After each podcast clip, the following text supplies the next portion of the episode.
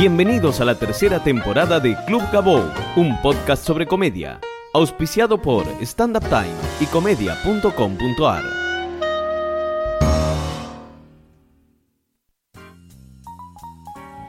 Bienvenidos a Club Gabou, mi nombre es Gabriel Grosval, pueden encontrarme en Facebook con ese nombre y en Twitter como arroba Gabou. Pueden escuchar todos los episodios en www.gabou.com.ar, también en iTunes como club arroba Gabou, en YouTube y todos los viernes en Radio Colmena que es www.radiocolmena.com.ar. También pueden encontrarlo en Spotify, TuneIn y todas las tiendas digitales.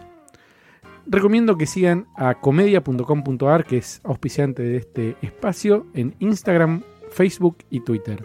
Pueden buscarlo como comedia.com.ar, van a encontrar contenidos exclusivos, agenda y novedades de todos los espectáculos que se venden en comedia.com.ar. Al invitado del día de hoy lo conocí cuando empezó a producir shows en conurbano. Si bien, además es comediante, no fue arriba del escenario donde escuché hablar de él.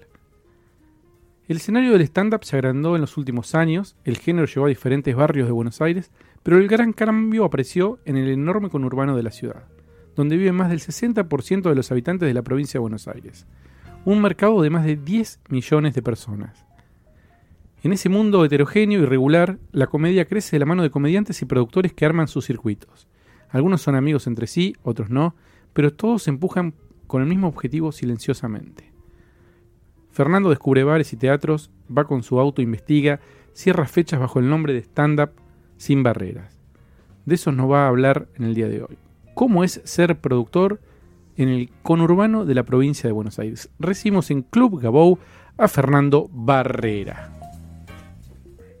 ¿Cómo anda, Fer? ¿Cómo vas? ¿Cómo estás? Un Bien, placer gracias, estar acá. gracias por venir. Gracias a vos por invitarme. Realmente siempre digo, lo, lo- lo escuchaba y digo, cuando me toca algún día está bueno. ¿La escuchabas? Sí, siempre, obvio. Yo creo que para mí fue la inspiración en muchísimas cosas. ¿Cómo llegaste al stand-up? Al stand-up llegué eh, de la mano de Nancy Gay, mira. Cuando ¿Con un yo- curso? Con un curso con ella. eh, yo trabajaba con ella en, en la época de Garbarino. Ah, mirá. Y cuando en el 2012, eh, sí, en el 2012 fue que, que dejé de trabajar en Carbarino, o sea que, que prescindieron de mis servicios eh, directamente. Y ahí tenía más tiempo, tuve un tiempo, digamos, de esa nebulosa que te agarra, ¿viste? Cuando te, después de muchísimos años de estar trabajando en relación de dependencia. Y eh, la el indemnización, curso. el aire de la indemnización. Y la indemnización, exactamente, como Claro. que decís, eh, sos el, el nuevo rico por, unos- por un tiempito nada más. Claro.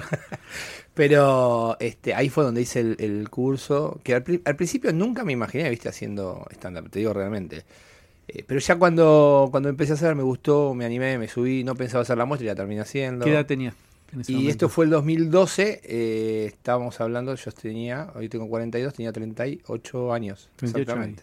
38 años, hoy tengo 42, 38 años. ¿Tenías hijos ya? Sí, sí, sí, sí, sí, sí, yo estoy casado ya hace 20 años, ¿Y hijos, qué, y- todo. y qué dije? ¿Voy a empezar? ¿Lo voy a Dije, voy a arrancar, sí, me- como hablaba con mi esposa, me decía, vas a empezar, y sí, voy a arrancar, está bueno. Me parecía además, a mí siempre me gustó, siempre di cursos y estuve, viste, eh, digamos, expuesto con, con gente. No así de esta manera, pero me parecía que estaba bueno también a nivel oratorio, era como un- algo más para mí para hacer, ¿no? De alguna manera. Ajá. Y además, eh, esa locura de hacer reír a la gente, a mí me gustaba. Digo, siempre me gustó eso de estar en grupo y decir algo y que se rían. A uno le gusta, viste, esa... Y querías aprender a escribir cosa. chistes y hablar en- con Exacto, gente. exactamente. Y decíamos, ¿cómo se puede hacer eso? Se aprende hablando con Nancy. Fue que me dijo, sí, vení, hacelo. Y bueno, y ahí fue donde hice el curso.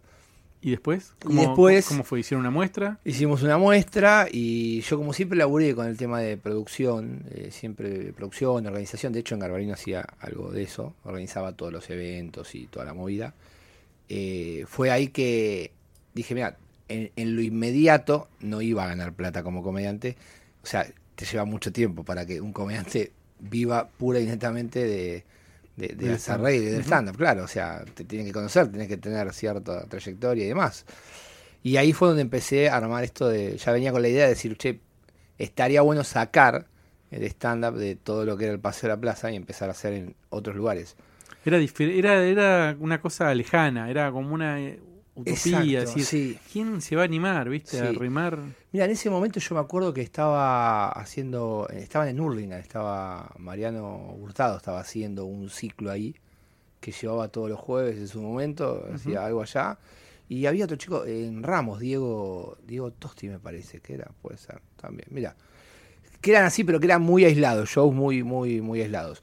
Y me acuerdo porque le pregunté a Mariano en ese momento, estuve hablando con él y arranqué con un bar en Ituzaingó, que fue el primer bar que me pareció que al principio no quería, no quería el lugar, me decía, no, esto no va a funcionar, no va a funcionar, y ya hace cinco años que estamos ahí. ¿Qué en bar ese es? bar. Y el, el So Café, Live El So Sí. exactamente. ¿Qué le dijiste? Yo tengo esto, esto. Y digo, "Mira, ¿no? esto tiene que andar, está bueno, va a ser un ciclo. Ellos hacían los jueves bandas.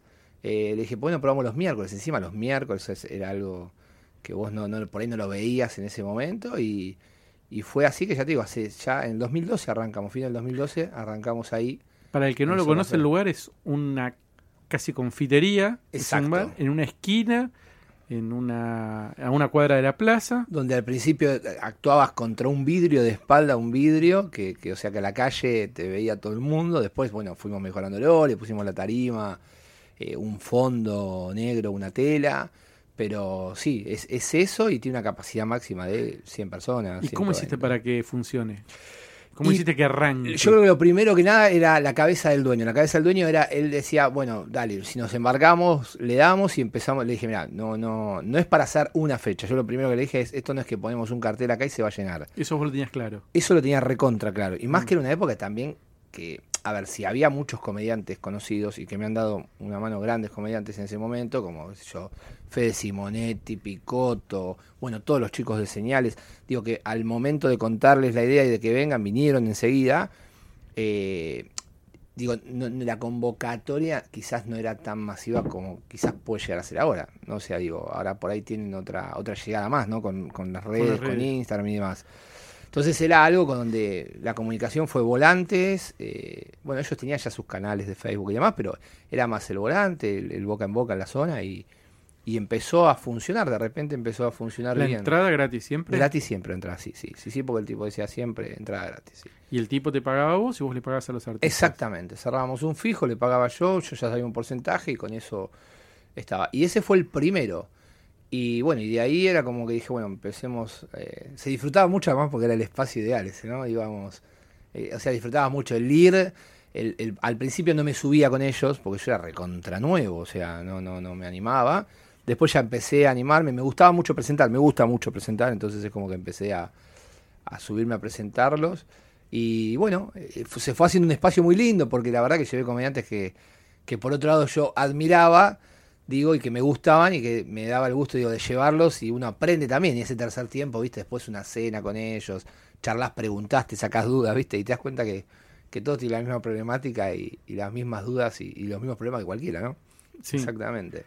Y te llevaste cuando eso funcionaba, te sentiste cómodo, seguro, te fuiste a buscar más Y lugares. ahí empecé a buscar más lugares y dije, me gusta la producción y por el momento empezamos con, con en ese momento empezamos con bares y después salió otro en Moreno y después salió otro en Castelar y, bueno, y de ahí empezamos a agrandar un poco, bastante, y hoy ya son este 10 lugares.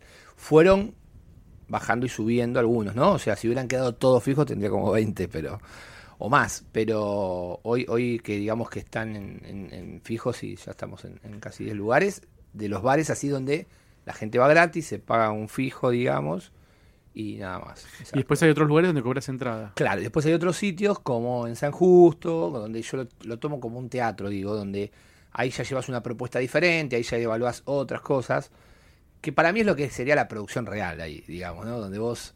Porque lo otro, yo lo- lo- más allá de que uno produce, es más programar, Claro. de alguna manera.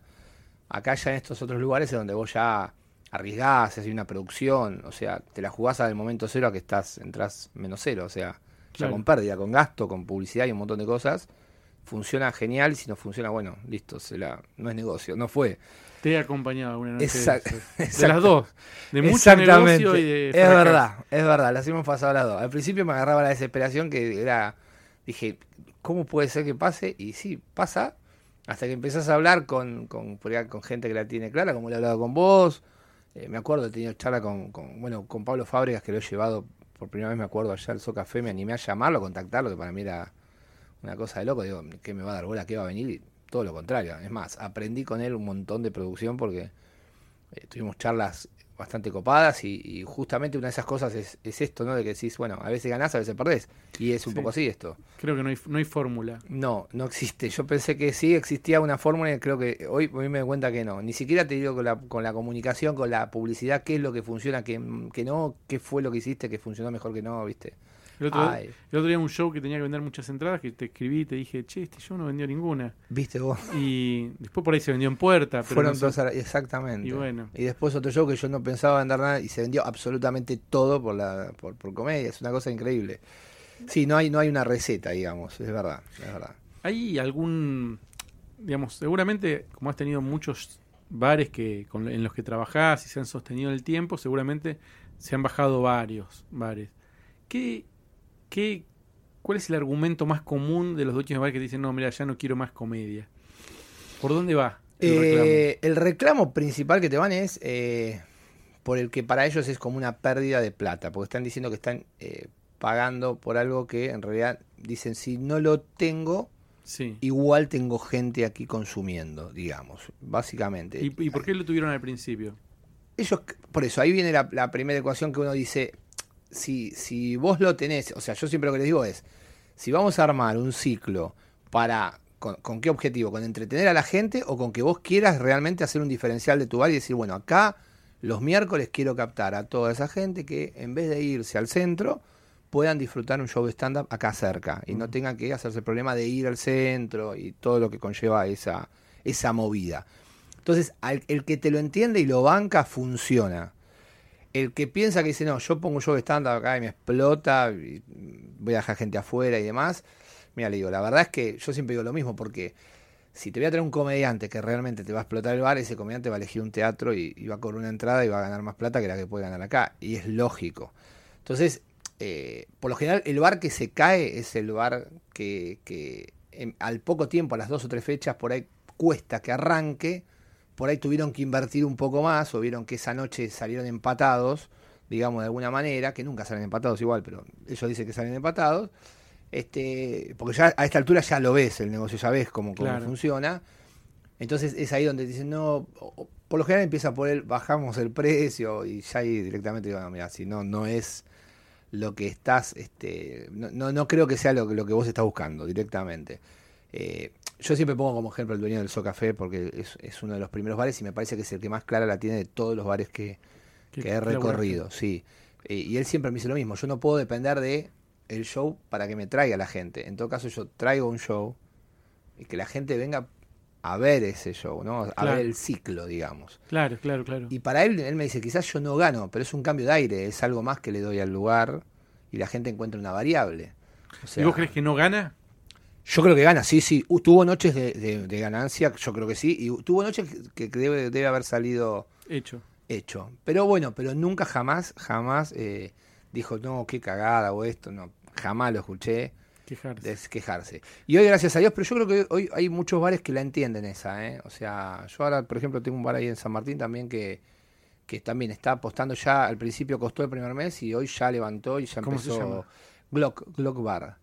Está en San Martín, tengo un en San Martín, otro en Ballester. Ambos y están cerca uno de otro, eh, pero bueno, va- vamos, viste, mechando la, fe- la fecha, los días, y ambos entendieron esta movida, y apostaron de entrada, costó al principio, pero hoy ya es como que se empezó a hacer la, a correr la bola, che, ahí está, anda. Y para mí el secreto es eh, mantener buenos comediantes, digo, que sean buenos shows. Yo siempre le digo los mismos. Yo creo que hay m- en, en, en el stand-up argentino hay más cantidad de buenos comediantes que de comediantes que convocan. Sí. Digamos, hay, hay 40, 50 comediantes que son buenos y que convocan por ahí son 5, 10. Sí, es verdad. O por ahí un poco más, pero digo, pero son muchos más los buenos. Entonces, Es si, verdad. El, si el lugar convoca o la gente va porque sabe que hay buen stand-up, eh, nada, se sostiene porque los comediantes que van a ir van a ser buenos. Se puede garantizar una calidad. Claro. No, es diferente cuando vos digas, no sé, traes a fulano, a Fernando, y bueno, y, y Fernando tiene su gente que lleva a su gente, bueno, Sanjeao. bueno, Sanjeao Por- fue- Fernando, ¿quién decías? Que- no, no, por Fernando Sanjeao, Ah, sí, sí, sí, que fue el otro día, por ejemplo, cuando fue Claro. ahí a Circus, este, La gente lo fue a ver a él. a él, olvídate, o sea, entonces digo, la gente iba a verlo a él, ya está, eh, no, no había, no había margen de error en ese sentido, digo, puede gustarle un poco más o menos, pero la gente iba a verlo Iban a ver a Sanjeao. Vos más o menos en este momento estás viviendo esto, ¿no? Sí, ¿Puedes tener un recuerdo, un cálculo de cuánto tiempo te llevó armarte de desde digamos de, de- desde que empezaste con el primer bar hasta poder vivir de esto? Y eh, por lo menos me llevó dos años, me llevó. Ah, bastante rápido. Sí, sí, sí. Lo que pasa que fue. Sí, dos años, digamos, como para decir, bueno, todo el ingreso ahora que puede ser es de- de producción, sí. Sí, dos años me llevó. O sea, hasta tener esa estabilidad de lugares que te generen ese ingreso. Que nunca es estable, porque Jamás. Pero eh, bueno, los que trabajamos esto sabemos que un- a, exacto. a mí me preguntan, bueno, ¿cuánto ganás? Yo no sé. exacto. Depende del mes, Sí, ¿viste? Es como no es imposible. es in- ni siquiera tiene que ver con el trabajo, no es que yo le pongo más horas y gano más, no, por ahí tenés un par de shows que te cambian el mes. Totalmente. Y cuando viene más o menos que decís, bueno, que vino buena, empezás a. a pro- yo creo que esto lo, lo terminás promediando semestralmente, te digo, Claro. como para decir, para poder hacer un cálculo. Eh, por eso ahora que digo que empecé como con, con producciones, digamos, más eh, de teatros y de lugares, y tenés la posibilidad de, de producir gente, qué sé yo, como Pugliese, eh, conjuntamente, no, obviamente tiene su productor con Víctor, pero digo, conseguirles lugares para él o, o, bueno, otros comediantes que están ya hoy eh, moviendo bastante gente, entonces digo, aprovechás cuando viene buena y decís, bueno, listo, empezás a guardar para cuando no haya, porque no es que tampoco Es muy una- difícil administrarse, ¿eh? Sí. parece una pavada, pero eh, tanto los comediantes como los productores y hasta los dueños de, de sala, me imagino, como trabajamos por temporadas. Sí, es terrible, Nosotros trabajamos hace muy poquito, fue la de vacaciones de invierno, que es la temporada alta. es verdad. Ahora está bajando.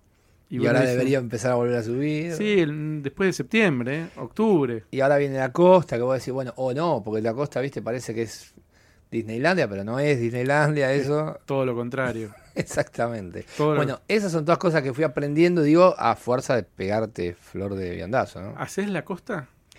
Mm, Una sola vez la hice y la hice actuando yo y llevé, me acuerdo fui con el gordo Bifi, eh, con la pastora, con Ariel Eres Sí, sí, sí. sí. y con el Tano Gianone. Nos fuimos, Yo vi, este vi fotos de eso, claro. fue una locura, pero linda experiencia. ¿Anduvo bien? Anduvo bien. Eh, ah, tuvimos noche de gente que iba a comer y se encontraba con el show y tuvimos noche de gente que después más adelante empezó a ver el show. Bifi todavía no estaba tan al palo como está ahora, digo, de seguidores y demás. Creo que hoy sería todavía 10 veces más. Pero tuvimos esa noche de... O sea, hice a, a los 40 años hice la, la- la que tenía que haber hecho cuando tenía 20. la Claro, igual hay una fantasía con la costa, ¿no? Son fantasías que uno Sí. dice, tengo que ir y... Hay lugares donde son tipo Rosario, que uno tiene la fantasía de que el comediante tiene que ir bien. Y, y no. Digo, Es que, eh, claro, exactamente. O sea, te puede ir tan bien o tan mal como en otro. Salvo shows muy puntuales que hoy existen, que en ciertas plazas, como qué sé yo, Gessel o como lo está manejando Dieguito, que lo está manejando recontra bien ya hace tiempo, supo hacer bien Claro. todo el negocio de la costa y le está yendo muy bien con eso, pero ya viene haciéndolo hace rato. Eh, no, yo- igual yo tampoco lo podría hacer, porque con pibes, con esposa, ¿viste? Es toda una movida que tenés que mudarte allá, laburar de verdad, porque no es que. Es verdad, esa fantasía de que voy y me tiro a tomar sol todo el día y a la noche a las 10 me voy al teatro. No, jamás. Yo generalmente eh, no voy a la no playa. pisaste la playa. Sí. Por ahí en una temporada fui mediodía, me acuerdo. Y sí, eh, con Campa Pichot. Un, un mediodía y no me gustó. Estaba tan cansado que, que ni siquiera la podés disfrutar. totalmente. Y también trabajaste con comediantes eh, más televisivos como Pachu. Sí, es verdad. Eh, Eh, lo- los voy a través de Marcelo, yo lo conocí, bueno, Marcelo Ruiz Díaz. Y, y ahí armamos duplas con él y Pachu, él y Pichu también, o Nazareno. ¿Y cómo funciona eso? Funciona muy bien porque, por ejemplo, yo digo, caso puntual con Pachu, es recontra conocido, tiene, tiene una, una, una imagen muy positiva. Y entonces donde va, eh, eh, a él lo están esperando para verlo, para eso, sacarse fotos y, y- y su personaje que hace el alemán y bueno, y hace la, la tarotista también. Digo, y está bueno. Entonces vos estás esperando eso, ¿viste? Como... Te voy a hacer un par de Eh, preguntas sobre sí, eso. sí, sí, La sí. primera es, arriba del escenario, ¿garpa como un comediante bueno de stand-up? ¿El tema de una risa cada 20 segundos? O, o tiene otro ritmo porque no hacen stand-up? Claro, él tiene una rutina más de chiste. Entonces es más, por ejemplo, con el alemán hace el personaje de él, chistes. Y con la tarotista que hace que lee las cartas, también es chiste, y chiste. Y ahí el que le da el gran apoyo también es Marcelo, Marcelo Díaz, que es el, el- el tipo que le está dando el pie constante para, para poder cerrar el, el remate, obviamente. Eh, desde ese punto Garpa. Yo creo que Garpa también más por el tema de lo, de lo famoso, obviamente, de lo, de lo... Eh, ¿Eso vos decís que la gente se ríe más por eso? Yo creo que sí. Ajá. A mí, a mí en lo personal inclusive me da gracia Pachu, o sea, qué sé yo. A mí me parece re gracioso. Yo lo veo en la tele Exacto. y ya me río, incluso sin que haga chistes. Porque Exactamente. ya él cuando te mira, cuando mira, cuando mira a otro. Esa risa cómplice que tiene, entonces eh, ya que no estás- se ríe, ni siquiera se ríe, con los ojitos así ya te ríe. Exactamente. Como que estás medio entregado ahí, ya decís. Entonces lo que haga eh, te, te va a causar gracia, obviamente. Está bien, es, es, es otra cosa. Yo si hago lo mismo, obviamente no se van a reír ni locos. O sea, Claro. es, es eso, o van a decir, estás copiándolo a fulano. ¿Y a, y a nivel comercial? y a nivel comercial, mira, vos sabés que tuvimos una experiencia una vez en, en Adrogué con venta de entradas y no fue tanto la convocatoria. en ese Digo, no, momento, no- eh. Más sea, allá digo, de si, si rinde o no, digo, comparado con. Yo me gusta compararlo para entender sí, el sí, negocio. Comparado con un show de stand-up de un- comediantes de stand-up. No. ¿Es mucha la diferencia o no tanto? No, no es tanto. Y yo creo que lo que pasa ahí es que te, por ahí te convoca más gente que no sé si es que va a ver stand-up. Porque pasa esto también, A ¿viste? ver. Es como que eh, te convoca más como show de humor. Entonces digo, por ahí te viene la familia. No importa, el tipo que viene no viene a ver stand-up. Viene a ver a Pachu y a un show de humor. Entonces no es que viene a ver eh, eh, un show de stand-up. Eh, entonces digo, yo siempre lo comparé con eso. En cambio, cuando vos, por ejemplo, eh, llevas comediantes que hacen stand-up exclusivamente, para mí captás otro público que ese público no va a verte cuando viene Pachu. Bien. Eso, eso lo, lo, lo vimos, lo vi muy claro yo, por ejemplo, en lugares donde lo llevé, que llevo ambas cosas. Eh, Otro público. y- sí, sí, es otro público totalmente. ¿Y sí. se copan con las fotos ellos? Sí, a fondo. Sí, Ah, sí, no Sí, tienen problema. no tienen problema. No, cero drama. Es más, nos pasa siempre, o sea, es que ahí en Moreno hay un bar donde. Eh, tiene- ti- ti- o sea, miércoles 3 de la mañana y está como un sábado a las 2. O sea, es una cosa increíble. No sé, la gente no debe laburar. Esas horas es una cosa impresionante. Y muchas veces vamos de ahí y cuando llega Pachu, ¿viste? O quien va así famoso, le ponen cuatro seguridad, ¿viste? Un- una cordonera. Y el tipo dice, no, saca todo eso, ¿viste? Cuanto más cerca la gente, mejor. O sea, parece, ¿viste? Como si estuvieras en un VIP aparte. Pero no, no, son muy copados, cero, cero diva. No me encontré con nadie, vos sabés que fuera así Diva. diva, no, no, la verdad que no. No, no, no, no me encontré. Por lo menos digo, de la mayoría son todos laburantes igual que, que le han hecho de abajo como cualquiera. ¿Cómo manejás el tema de ser productor y ser comediante? ¿Cómo te imaginás que en el futuro, ¿qué vas a ser? ¿Comediante o vas a ser productor? Las dos cosas no se pueden a veces. Sí, se puede. se No, puede. cuesta un, cuesta un huevo. Yo, eh, bueno, la posta es que me quedé con 20 minutos de monólogo de, de cuando salí del curso, o sea, y me cuesta muchísimo escribir. O sea, una vez por año, por mes, perdón, una vez por mes yo tengo el teatro de Moreno. Y ahí hace ya un año. Y ahí presento esa la gorra, llevo dos comediantes. Y ese es el único lugar donde te diría que pruebo y armo y, y me tiro la pileta cómodo. Eh, y cada tanto donde presento voy probando algunas cosas que las voy agregando y las voy armando. Pero la verdad es que es como que relegué un poco el tema del, co- del, del comediante para producir. Te, te, te come un- el productor del comediante, sí, sí porque no podés. Yo un día lo hablaba con Martín una vez, mira, me acuerdo con Pugliese y, y, y después de una charla que, que tuve en su momento con él, que él todavía no estaba trabajando con Víctor, y fuimos, viajamos al interior, y, y me- lo que sí me quedó claro es, cuando vas a producir, estás produciendo. No tenés que ponerte a producir y actuar. Digo, casos como ese, ¿me explico? Eh, si vas a actuar, bueno, listo, trata de última, trae a alguien que te ayude y, y que se, se encargue. Pues si no, parece el foco del negocio, inclusive.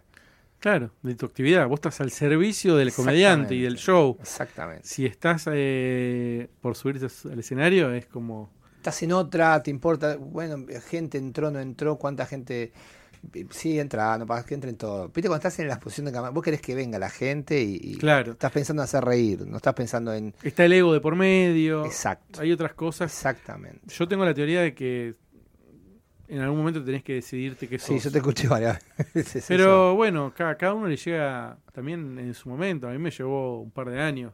Puede ser, Cada sí. uno tiene su, su tiempo y su, y su deseo también, ¿no?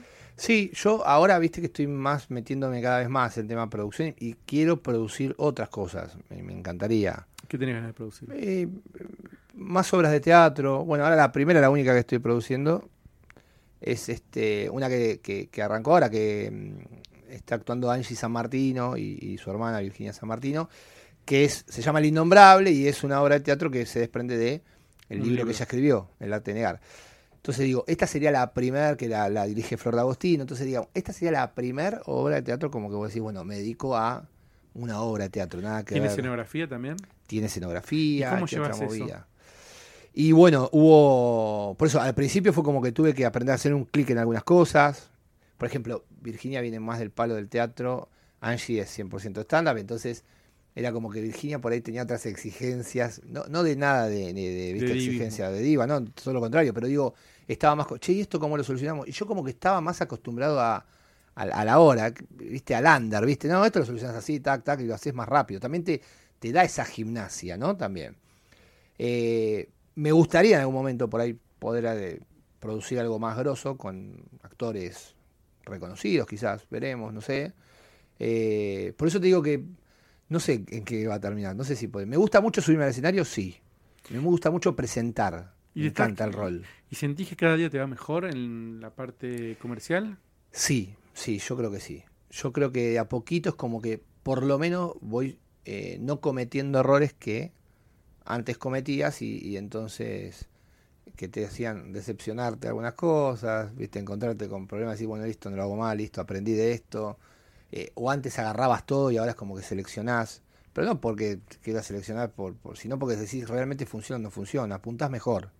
Entonces digo, creo que ahí es donde está la efectividad de la producción y la programación. Eh, hay un, digamos, eh, hay una cosa que sentimos los productores que es la ingratitud. Y Eh, sí, Es un tema recurrente cuando te juntás con otro productor. En general la sensación es, che, loco, yo lo ayudé, trabajamos juntos en este proyecto y, y, y no... Supongo que también del lado del comediante debe haber un sentimiento similar, es, eh, pero a la inversa, ¿no? sí. Es, eh, no me agradece o no, se- no me siento reconocido, no sé. No sé cómo funcionará del otro lado. Yo te cuento, y vos lo sabés, cómo funciona de este lado. Sí, sí, sí, sí. sí. ¿Cómo, ¿Cómo lo manejas? Y al principio era como que era, eh, era una bronca gigante, ¿no? Y después es como que la entendí y ahora aprendí a no esperar demasiado, o sea, digo, es como que ahora voy más tranca, más... Hay un proyecto, avanzamos, perfecto, y, y como sabiendo que puede pasar tal cosa, tomando ciertos recaudos y hasta a veces blanqueándolo con, con ese proyecto, diciendo, bueno, mira, yo estoy invirtiendo todo mi tiempo, esto y demás. Si vos tenés si vos me decís que no cumplo con las funciones como corresponde, está bien, o sea, porque si por ahí no no no son las expectativas, no no no cumpliste, no sé, o no te interesa, como no te sirve el tipo de producción que te ofrezco. Exacto. O por ahí vos me decís, mira, tenías, no sé, una boludez, pero digo, tenías que conseguir un teatro, nunca lo conseguiste. Hace tres meses que estamos con esta producción y hace tres meses que no actúo. Bueno, te entiendo. Soy un mal productor, no, no estoy haciendo mi. No, a lo veces que no tiene que ver con ser un buen productor. No, pero digo, no te moviste, porque algo por ahí tenés que conseguir. Yo digo, eh, muy al extremo, digo, ¿no? O sea, si no te consigo fechas, por ejemplo, si vos tenés un comediante al cual le estás produciendo y no le conseguís fechas, no te digo que no le consigas eh, semanalmente. Por ahí le conseguiste en un mes, dos, tres. Es difícil, porque Sí, claro. el comediante por ahí a veces está como ansioso y, y vos es como que estás eh, explicándole que decís, mira, te estoy tratando de conseguir lugares que sé que puedan funcionar para que no te la pegues, digamos. de- de- o que si te la pegas, te la pegues un poco menos. Eh, y a veces el comediante como que quiere, viste, ya, todo, todo, que, me- que a mí me, me ha pasado y me he llevado por delante, obviamente, paredes. Así no sé si soy claro con, con lo que digo. ¿eh? sí, sí. Muchas veces es muy difícil. eh, Yo lo comparo como cuando salimos del curso. O sea, yo me acuerdo cuando salí del curso, empecé a conseguir fechas. Típica alma de productor, fecha. Ta, acá, allá, allá. Claro, en un momento tenía seis fechas en el mes. Explícame vos y te cuento si querés cuáles de esas seis fechas se llenó o fueron más de cinco personas. Ninguna. No me conocía a nadie, pero entonces ahí es donde caes. La primera cosa que te pasa es caer en que hay un proceso que tenés que ir pasando. Sí, en general, el comediante que tiene muchas fechas, más que porque las busque, es porque lo buscan a él. Claro, exactamente. Cuando un comediante empieza a vender entradas y empieza a tener un resultado y empieza a tener una demanda, eh, te, te los empiezan a sacar de, la de las manos, digamos. Exactamente. No hay- pero no hay mucho que hacer en ese caso, me parece. Sí, si supiéramos cómo hacer para que un comediante venda más entradas y no estaríamos acá charlando nosotros dos. Totalmente. Estaríamos viendo cómo hacer eso, lo que hablamos con Calixto en su momento. El productor acompaña a un comediante en un crecimiento, en una estrategia, en un proceso.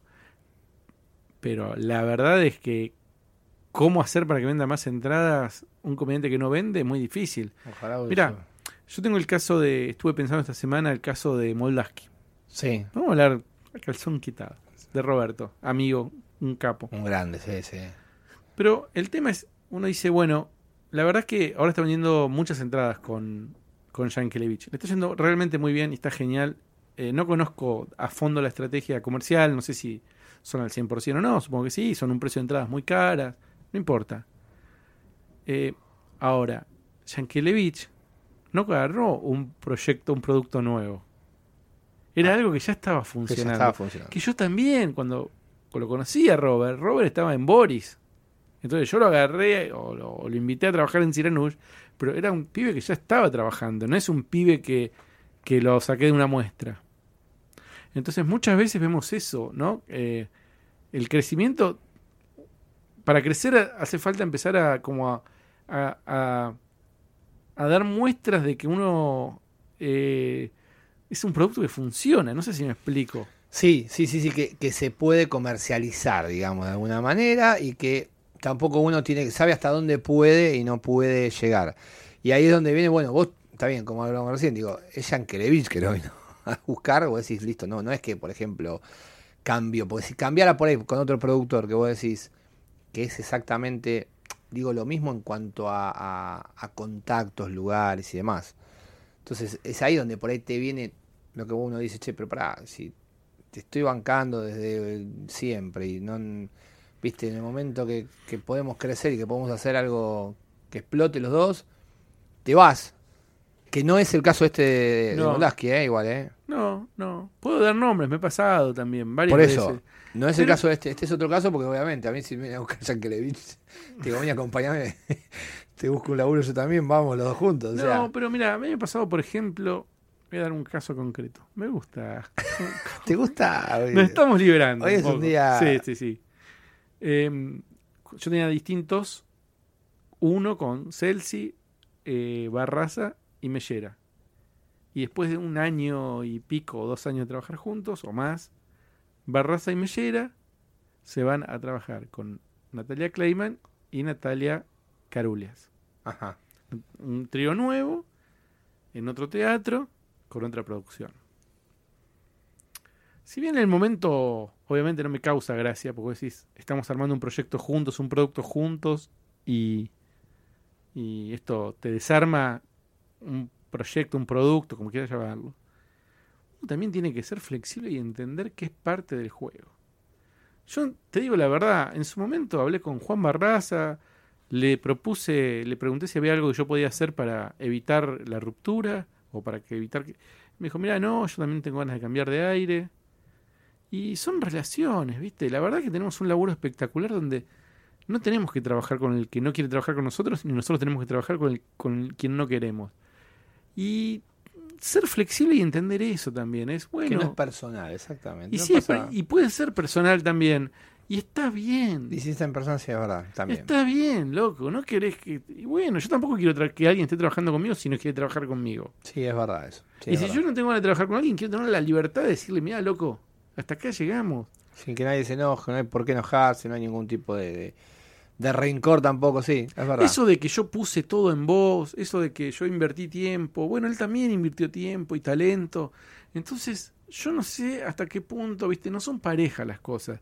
Y uno por ahí se enrosca y se enoja de más. No sé, ¿eh? te estoy, lo estoy conversando con vos y lo estoy pensando. Sí, eh, o, o lo estamos analizando como para poder entenderlo de alguna manera y no uno...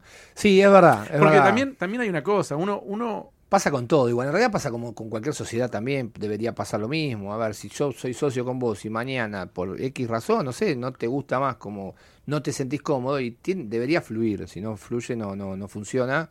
Por encima estamos en un laburo que es súper creativo, que necesitas. La buena onda. Lleva- Vos no podés hacer, eh, ir a un lugar y que la gente la pase bien donde o el productor con el artista, o los artistas no se están llevando bien, se Exacto. nota, se desgasta, es una mierda. A menos que diga, tengo un producto que está facturando millones y decir, bueno, listo, no- nos bancamos, pero porque estamos. Sí, pero incluso, mira, digo, eh, distintos eran por un, un- hacíamos un ND por, por, por, año, por mes y se llenaba, y durante un año se llenó el ND con un show de stand-up, de un trío, en un momento donde no era tan común como ahora. Y, o sea, digo, era un show exitoso.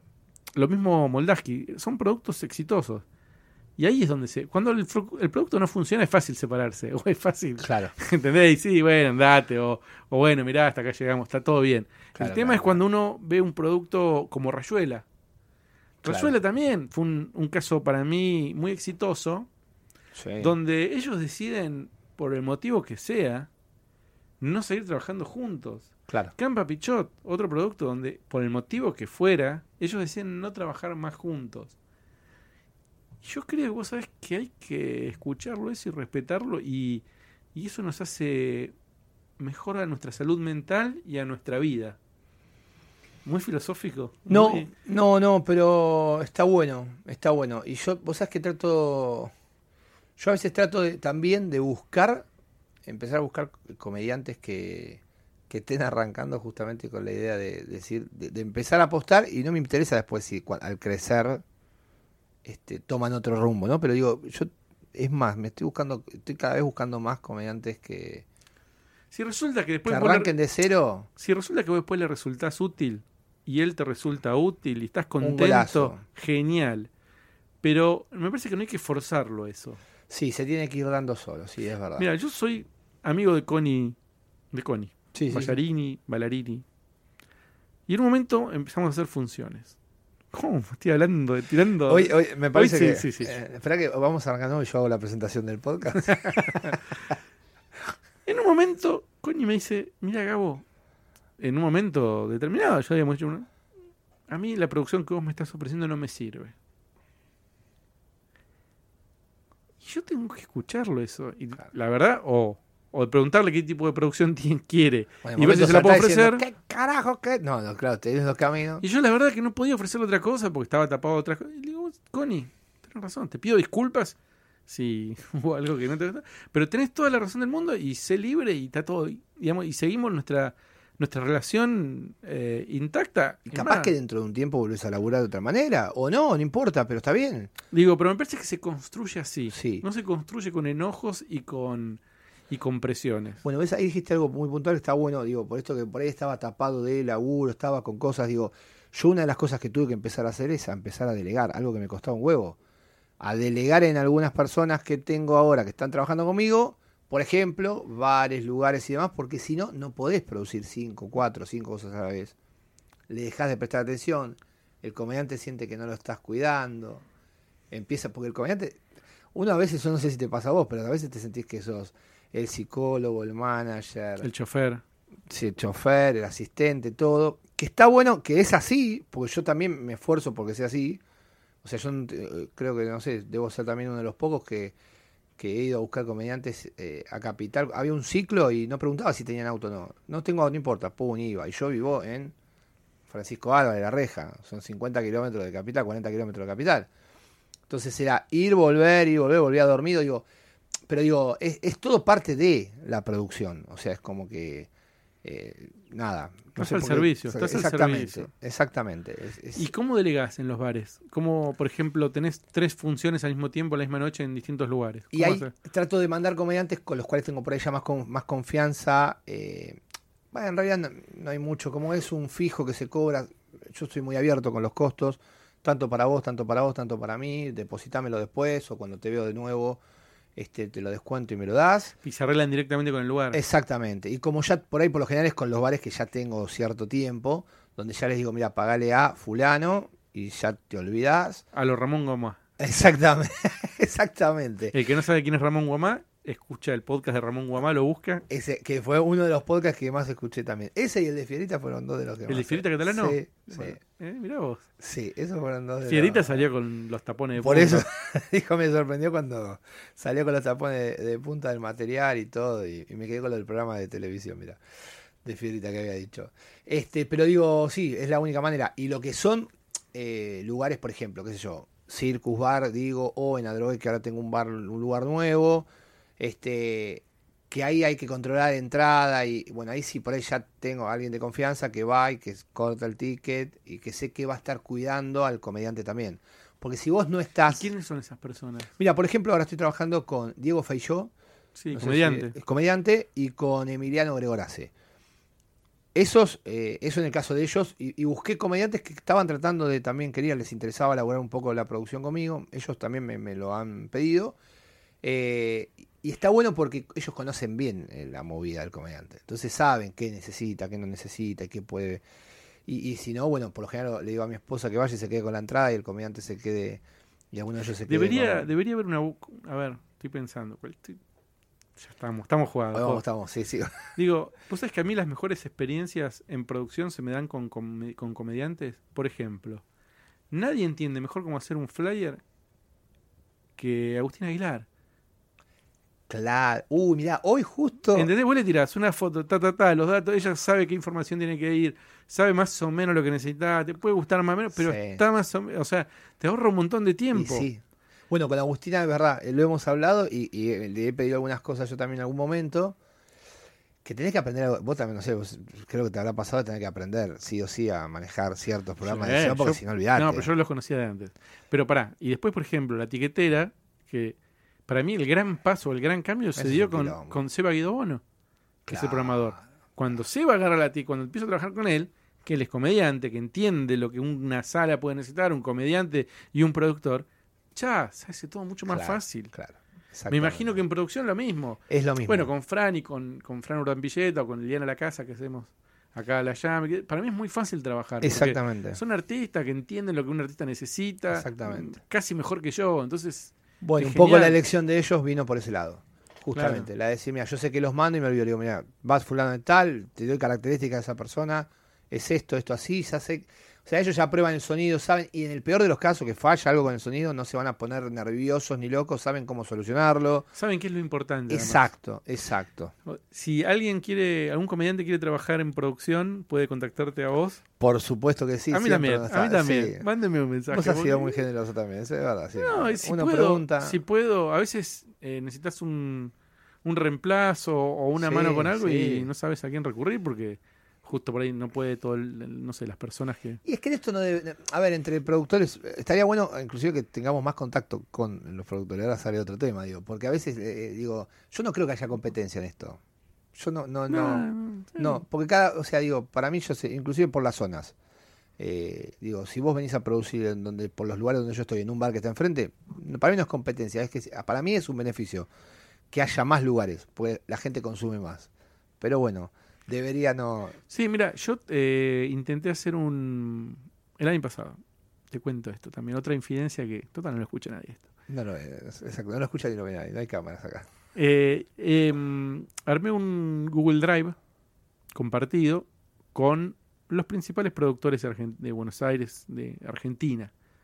Eh, gente de La Plata, con Calixto, con la gente de Quiero Stand Up, de Stand Up Argentina, de Camarín 10, con Esteban Savione, con un montón de productores de, Que de- estaba mucho con los teatros. con los teatros y sobre todo para con cuatro o cinco plazas, cinco o seis plazas po- muy polémicas tipo Rosario, La Plata, Córdoba, Claro. donde no se soportan más de dos o tres shows de stand-up al mismo tiempo. Y la idea cuál era? Era, cuando cierres algo, ponelo ahí, no para que si otro lo... pero por lo menos para saber. No, mira. Porque si yo supiera de antemano que vos estás cerrando una fecha en Córdoba, y yo voy a tratar de evitar la, la misma fecha. Ahora, si yo no sé, la voy a poner, me voy a joder yo y te voy a joder a vos Claro. una simple idea muy, muy sencilla, como todo el mundo meta mano, no funcionó. Nadie la completaba. Está bien, yo entiendo que es un trabajo más. Pero bueno, qué sé yo. Son ideas- buena. Pero bueno, por ahí en teatro te la justifico más, ¿ves? Esa... En teatro se En teatro te la justifico porque hay y en, una cinco venta de tickets. y en cinco plazas, tipo Claro. Montevideo, Córdoba, Mar del Plata, las ciudades más grandes. Por eso, y además porque esa gente que está en esa plaza, digo, por ahí no tiene la guita para agarpar dos veces un show en un mismo mes. Entonces va a tener que elegir y ahí sí se viene la competencia. Igual debo reconocer que todo el mundo dijo que sí y buena onda. Sí, Nadie seguro. dijo no, ni en pedo, no voy a compartir esta información. Al contrario, todo el mundo dijo que sí. Claro, Eh, ahora, al momento de tener que completar un Excel, claro. Es un quilombo. Claro, sí, no sí, sé. sí. Pero bueno, eh, si hubiera una forma más sencilla de centralizar esa información, creo que sería buena para todos. Sí, sí, yo creo que pues es en eso, ves ahí sí tenés razón. Para mí, para el teatro va. Para los bares, para la programación, me parece que no tiene sentido.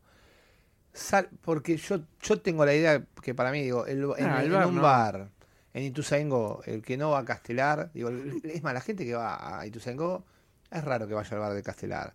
Y de última, ¿cuánta gente entra en Ituzaingó? ¿70? Si ese comediante fue a ese bar y la semana que viene va al otro bar, va más gente. Tenemos mucha gente en el conurbano que puede.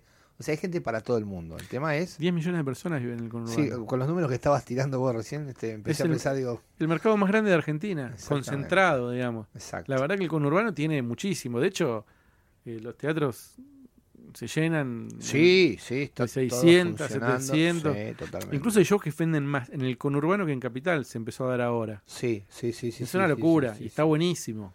Y es acá nomás. ¿viste? No hace falta hotel, no hace falta aéreos. Este, Totalmente. día me decían, el, en Canning es lo mismo que ir a Neuquén y lo tenés, ¿entendés? Digo, te queda el resultado final la, la misma ganancia. Y ese se me escapó, ese teatrito de Cani, mira. Bueno, Es hermoso teatrito, ese está buenísimo y está funcionando bien, está, está funcionando bien. entonces eh, eso, ¿no? Eh, como inventar nuevos mercados. Yo también lo que noto es que eso ayuda a que el género crezca, porque si más gente se puede dedicar a vivir del stand-up, porque el mercado es más grande, Sí. va a haber mejores comediantes y va a hacer que todo crezca. Totalmente. Entonces yo ya estoy viendo esa, esa explosión, digamos, eh, esa... din- Y el comediante se va a poder profesionalizar mucho más, es verdad. Y yo creo que el comediante, a ver, lo mejor que le puede pasar a un comediante es que tenga todos los días laburo. Que diga, che, me agarré la agenda y estoy en bar, bar, bar, lugar, lugar, teatro, bar, bar, bar, y está laburando todo el tiempo. Y hace la vuelta después. Eso sería lo ideal. Estaría buenísimo. Yo sí con lo que me pondría de acuerdo con productores es en quizás aprovechar para optimizarle más las fechas a los comediantes. Eso estaría buenísimo. Claro, Decir, che, yo le doy tres fechas, le das tres fechas, en un mes laburo seis. Genial. estamos todos Este, contentos. Claro, y el comediante está feliz también, que esa sería la idea. Nos vamos a ir con una, una última pregunta que es, ¿qué cosas tiene que hacer o qué cosas tiene que tener o cómo tiene que hacer un comediante que quiere trabajar con vos, que quiere decir, Fer, quiero laburar con, en, tus, en tus bares, quiero que me tengas en cuenta siempre? ¿Qué buscas vos? ¿Como comediante estamos hablando Sí. o como comediante? Eh, yo lo que busco primero es, eh, primero que me guste, digo en el sentido, digo, por lo menos que me cause gracia. Traté de separarme un poco del tema de que me guste a mí, sino que que funcione. No sé si me explico. Porque a veces por ahí, al principio era, me hace reír a mí, ah, puede andar. Y después empecé a aprender que hay gente que no me hace reír a mí, quizás, que no es mi estilo, pero anda igual. Hay un montón de comediantes. Eh, yo creo que básicamente que se esté dedicando profesionalmente o semi-profesionalmente a esto eh, y que ya tenga un tiempo recorrido con una experiencia como para poder funcionar en un bar. Porque el bar ¿Cuánto- no es fácil. ¿eh? ¿Cuánto tiempo mínimo de material? Mínimo media ¿Cuál- hora, sí, media- media hora, mínimo, mínimo media hora. Buena, media hora buena buena. hora, buena, sí, sí, sí, sí, que por lo general son más de media hora que tienen. Exactamente, mínimo media hora. Si tiene menos tiempo, bueno, veremos, para lo comple- complementaremos con otra con otro comediante, pero mínimo eso.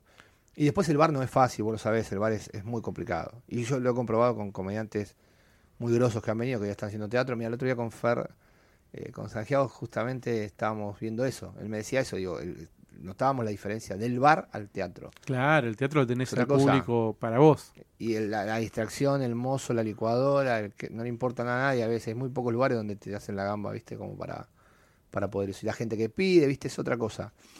Pero yo, yo creo que no, no soy muy exigente. Yo soy muy de probar todo el tiempo. ¿Y dónde te contactan? ¿Cómo hacen para.? ¿Cuál es la mejor forma? ¿Cuál es la que más te gusta? Eh, para mí, eh, por el celular siempre. Yo siempre por el, el celular la mejor manera. ¿Te digo el número también? ¿Querés, querés darlo o lo damos? Yo no tengo problema, ¿eh? 11 62 21 28 49. Mira, ya te dejé el aviso y todo. El que quiere Y vuelve lo- para atrás y lo escucha y lo graba. y lo- Obviamente, y, y obviamente estamos abiertos a, a más bares y lugares para poder agrandar el, el circuito desde ya. Bueno, bueno Pero- Fer, muchísimas gracias por tu tiempo y por venirte. No, por favor, muchísimas gracias a vos por el espacio, un placer. Nos vemos la próxima. Gracias. Producción Alan Janowski y Gabriel Grossman. Auspiciaron Stand Up Time y comedia.com.ar. ¿Qué tal? Mi nombre es Nacho Arana. Si te gustó Club Gabou, no dejes de pasar por Hablando para afuera, otro podcast con entrevistas, charlas con comediantes o gente relacionada de alguna forma con la comedia. Está en iTunes, está en otras plataformas, también en la web www.nachoarana.com. Así que los espero.